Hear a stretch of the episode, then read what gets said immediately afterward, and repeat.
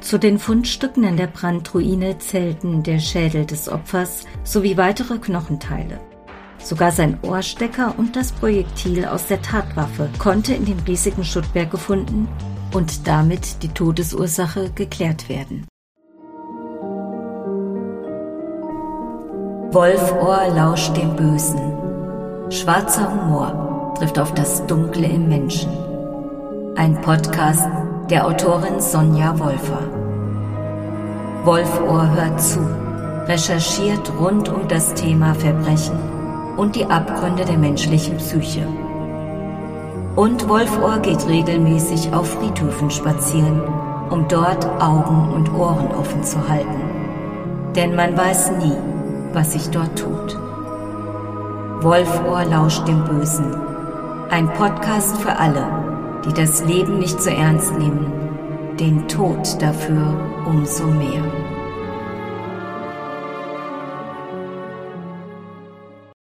Herzlich willkommen beim Podcast Wolfohr lauscht dem Bösen, sagt Wolfohr, auch bekannt als Sonja Wolfer. Die Einleitung, die ihr gerade gehört habt, stammt aus dem Buch Das Prinzip Mord von David Sano und Sascha Lapp.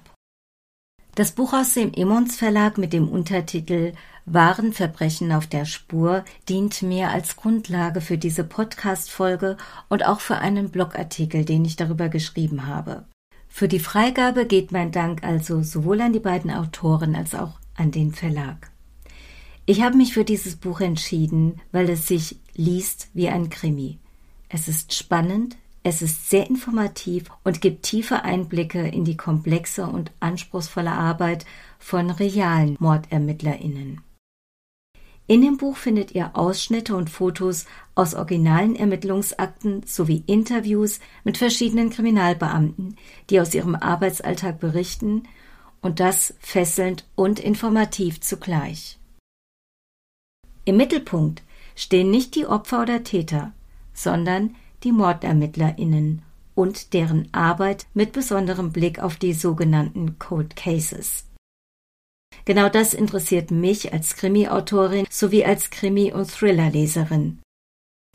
So wird es in dieser Folge um klassische Irrtümer gehen, das, was wir aus Büchern und aus Filmen kennen und von dem wir vielleicht auch glauben, dass genau so MordermittlerInnen und KriminaltechnikerInnen arbeiten.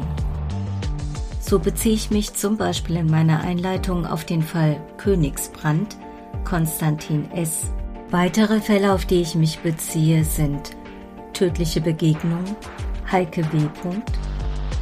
Vor dem inneren Auge, Nadine B. Mordfall Trixie Scheible, Beatrix S. Liebesschwüre, Kaplan G. und der Friedhofsgärtner, Sabine N. und Julius. Die Angaben zu dem Buch sowie die genauen Fundstellen findet ihr in den Show Notes. Bevor ich jetzt aber genauer auf diese Fälle eingehe, möchte ich euch zunächst einmal die Mitglieder einer Mordkommission vorstellen und was ihre Aufgaben sind.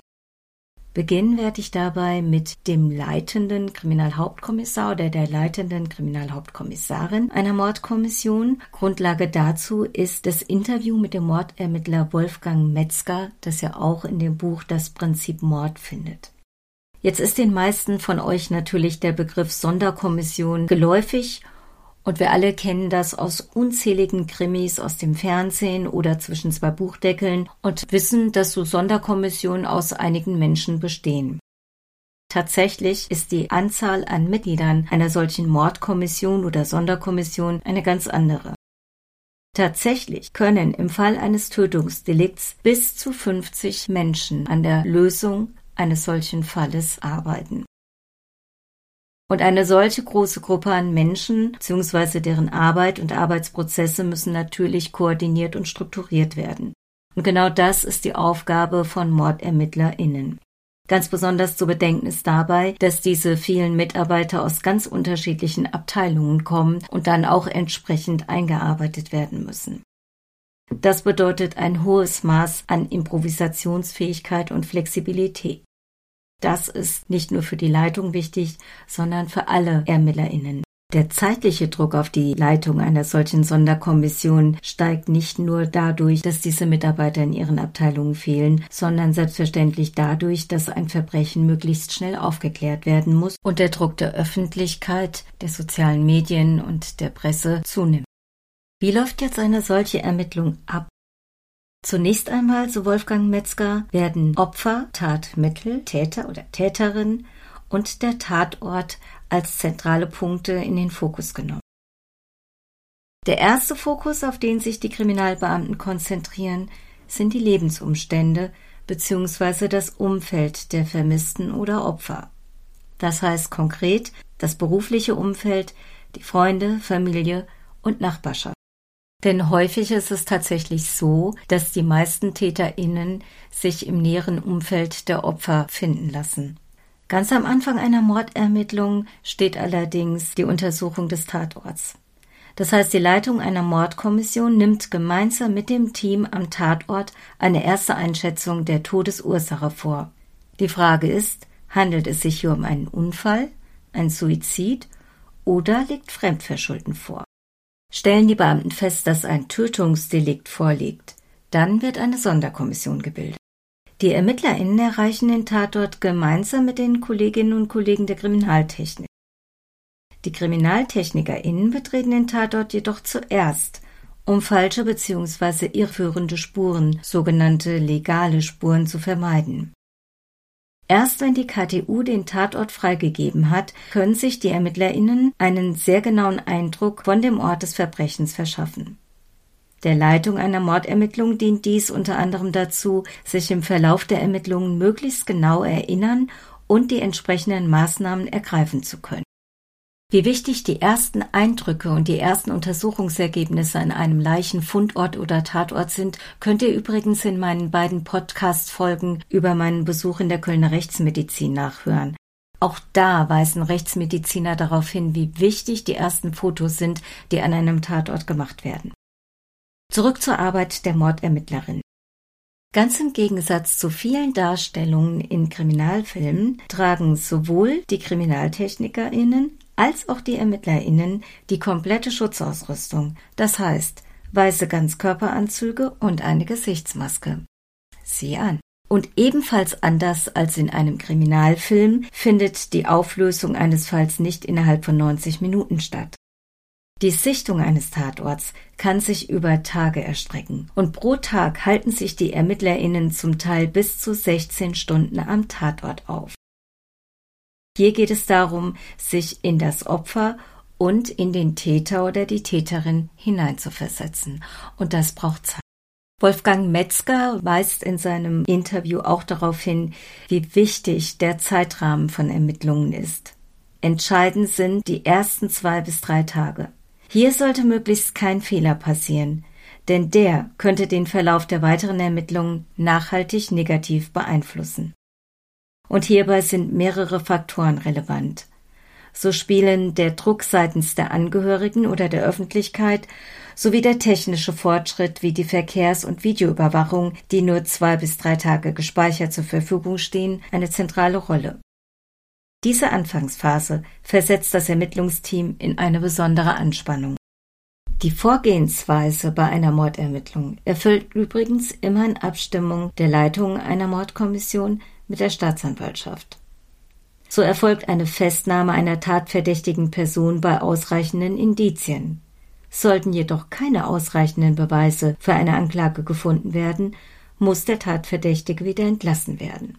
Darüber entscheidet dann ein Gericht. Der verärgerte Kriminalkommissar im Fernsehen, der also sauer darüber ist, dass das Gericht entschieden hat, dass der Tatverdächtige der freigelassen wird, obwohl er selbst der Meinung ist, dass er hier den Mörder vor sich hat, also nicht ganz aus der Luft gegriffen. Jetzt aber zur Arbeit der KriminaltechnikerInnen. Die Tatortarbeit der KriminaltechnikerInnen ist ein sehr diffiziler und langwieriger Prozess, der Sachkenntnis, Geduld und Verantwortungsbewusstsein voraussetzt. Wenn der Tathergang und die Hintergründe noch unklar sind, ist eine Tatortarbeit von bis zu 14 Tagen nichts Ungewöhnliches. Alles muss akribisch untersucht und festgehalten werden. Vor 20 Jahren noch wurde alles Relevante fotografiert und jeder Gegenstand, jeder Raum und so weiter sehr genau beschrieben. Heute ermöglicht die digitale Fotografie und teilweise auch Videoaufnahmen eine erleichterte Sichtung des Tatorts. Interessant wäre aus meiner Sicht noch zu wissen, wie lange eine solche Arbeit an einem Tatort im Durchschnitt dauert, bis sie als abgeschlossen betrachtet werden kann.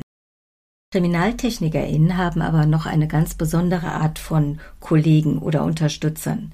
Das sind zum einen sogenannte Geruchsdifferenzierungshunde. Ein Fall, der in dem Buch Das Prinzip Mord geschildert wird, hat in der damaligen DDR stattgefunden. Dort wurden Geruchsproben mit Mulltüchern genommen und anschließend speziell ausgebildeten Hunden, sogenannten Geruchsdifferenzierungshunden, vor die Nase gehalten, um einen Täter bzw. eine Täterin finden zu können. Übrigens kommen auch nach einem Großbrand Hunde zum Einsatz. Nach einem Großbrand untersuchen KriminaltechnikerInnen die Brandstelle, um die Ursache des Brandes herauszufinden. Hier werden Brandmittelspürhunde zum Einsatz gebracht. Wenn Brandstiftung ausgeschlossen werden kann, so wird die Brandstelle von der Polizei wieder freigegeben.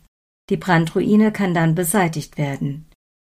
Mögliche Spuren eines Mordfalls allerdings könnten dabei vernichtet werden. Zur Vermeidung wurde in dem im Buch Das Prinzip Mord geschilderten Fall die Brandstelle von der Mordkommission beschlagnahmt, da man eine Leiche in der Brandruine vermutete. Die Spurensicherung in dem Fall fand unter sehr erschwerten Bedingungen statt. In der Regel arbeiten die KriminaltechnikerInnen mit Pinsel und Pinzette, um kleinste Spuren zu sichern. Im vorliegenden Fall musste jedoch mit einem Bagger gearbeitet werden, der den Schutt Stück für Stück entfernte. Die Spurensicherer trugen statt der üblichen weißen Ganzkörperanzüge blaue Arbeitskleidung und schwere Stiefel. Um Zeit einzusparen, wurde jede Baggerschaufel per Hand mit einem Spaten untersucht, um relevante Gegenstände zu finden.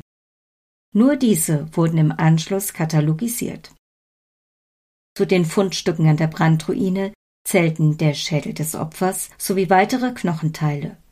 Sogar sein Ohrstecker und das Projektil aus der Tatwaffe konnten in dem riesigen Schuttberg gefunden und damit die Todesursache geklärt werden. In einem weiteren Fall wurde eine Leiche im Schnee gefunden. Die KriminaltechnikerInnen konnten in einem der Fälle anhand von einer blutdurchtränkten Fläche und vieler Blutspritzer nahe der Fläche erkennen, dass der Tatort mehrere Meter entfernt vom Fundort der Leiche war. Weitere Funde waren Aschereste sowie eine Zigarette mit Speichelspuren vom Opfer und einer unbekannten männlichen Person. Weitere Erkenntnisse waren jedoch im Jahr 1981 noch nicht möglich, und das war der Zeitpunkt, zu dem das Opfer umgebracht worden war. Die spätere Entwicklung der DNA-Analyse half aber auch in diesem wie in anderen Fällen, den Täter zu identifizieren, indem die Speichelspuren viele Jahre später einem Tatverdächtigen genau zugeordnet werden konnten. Ein Cold Case, der also Jahrzehnte später gelöst werden konnte. Ein weiterer wichtiger Tätigkeitsbereich von KriminaltechnikerInnen ist die Daktyloskopie, die Lehre von den Papillarleistenstrukturen und ihrer kriminalistischen Bedeutung und Verwertung. Jetzt fragt ihr euch vielleicht, was ist das denn? Kennen wir nicht, doch kennt ihr. Papillarleisten sind nämlich die charakteristischen Linien der Haut, der Handinnenseite und der Fußsohlen, die zur Identifizierung einer Person führen. In dem in dem Buch beschriebenen Fall diente eine Kekspackung des Täters als Spurenträger, der daktyloskopisch untersucht wurde und zu seiner Identifikation führte. Fingerabdrücke. Genau darum geht es. Fingerabdrücke sind vor Gericht verwertbar, allerdings nur, wenn der Polizeibehörde bzw. dann dem Gericht ein originaler Fingerabdruck vorliegt. Die Kopie einer anderen Polizeibehörde ist nicht gerichtsverwertbar. Waren Fingerabdrücke viele, viele Jahre lang ein wesentliches Mittel, um TäterInnen zu überführen, so hat die DNA-Analyse in den letzten Jahren ein ganz großes Gewicht bekommen. Und das nicht nur bei aktuellen Fällen, sondern bei Cold Cases. Bei den Cold Cases haben reale ErmittlerInnen tatsächlich einen langen Atem. Sie zeigen sehr viel Geduld, teilweise über Jahrzehnte hinweg. Sie nutzen die sich weiterentwickelnden Untersuchungsmethoden, um solche Fälle aufzugreifen und das wiederholt. Eine entscheidende Rolle spielt dabei die DNA-Analyse, deren Entwicklung im Rahmen der Kriminalistik auf der Webseite des Deutschen Spionagemuseums sehr gut nachvollziehbar wie folgt skizziert wird. Als Methode der forensischen Kriminaltechnik kam die DNA-Analyse im Rahmen einer Reihenuntersuchung an 5000 Männern erstmals 1987 zur Anwendung. Auslöser waren Ermittlungen an einem Doppelmord in England. Damals konnte auf Grundlage der DNA-Analyse sowohl ein unschuldig Verdächtiger entlastet als auch der Schuldige gefunden und letztlich verurteilt werden. Seit den frühen 1990er Jahren haben sich DNA-Reihenuntersuchungen als kriminalistisches Mittel zunehmend etabliert und kamen mehrfach zur Anwendung. Die weltweit erste erfolgreiche DNA-Reihenuntersuchung fand in Deutschland statt. 1994 wurden im Rahmen der Ermittlungen zu einem Mordfall in Hessen DNA-Proben von über 1800 Personen genommen. Auf diese Weise konnten schließlich der Täter ermittelt werden. Auch in das Prinzip Mord wird eindrucksvoll deutlich, welche Rolle der DNA-Analyse bei der Aufklärung sogenannter Cold Cases zukommt. In Hessen ist das Landeskriminalamt in Wiesbaden unter der Leitung von Dr. Harald Schneider für die DNA-Analyse zuständig. Im Jahr 2000 kontaktierte Dr. Schneider alle hessischen Mordkommissionen mit der Bitte, alle Cold Cases mit Blick auf die DNA-Analyse zu überprüfen. Jahrealte Fundstücke aus den Asservatenkammern der Polizeidienststellen bzw. Staatsanwaltschaften wurden erneut untersucht und führten in einer Vielzahl der Fälle zur Identifizierung der Täterinnen viele Jahre nach ihrer Tat. Auch in einem der im Buch Das Prinzip Mord geschilderten Fälle fanden die Ermittlerinnen damals an den Kleidungsstücken eines weiblichen Opfers sowie an dessen Schamhaaren Spermaspuren, die viele Jahre nach der Tötung der jungen Frau durch die DNA-Analyse schließlich zur Überführung des Mörders geführt hat. Und zum Schluss noch ein weiterer Recherchetipp zu der Arbeit der KriminaltechnikerInnen und darüber hinaus. Der Dozent für Kriminalistik und Kriminaltechnik Ulf Steinert bietet auf seiner Webseite Kriminalistik einen tollen Überblick über die unterschiedlichsten Bereiche der Kriminalistik, Kriminaltechnik und Kriminologie mit hilfreichen Links und Videos.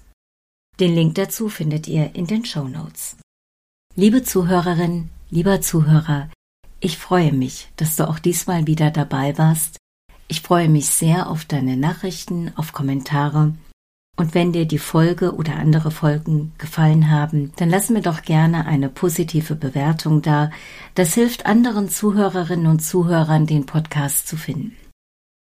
Wenn du mir eine Nachricht schreiben möchtest, findest du meine E-Mail-Adresse in den Show Notes.